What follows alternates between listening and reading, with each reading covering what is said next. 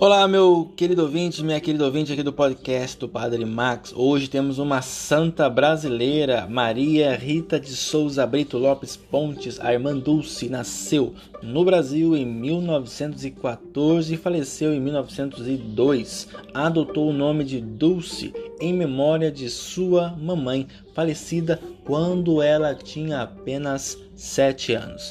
Religiosa, na congregação das Irmãs Missionárias da Imaculada Conceição da Mãe de Deus, fundou uma obra social que leva o seu nome, OSID, Obra Social Irmã Dulce, e o Hospital Santo Antônio, em Salvador, na Bahia, para cuidar dos aflitos e miseráveis.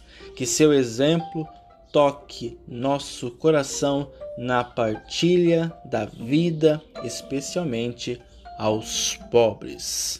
Santa Dulce dos Pobres, rogai por nós.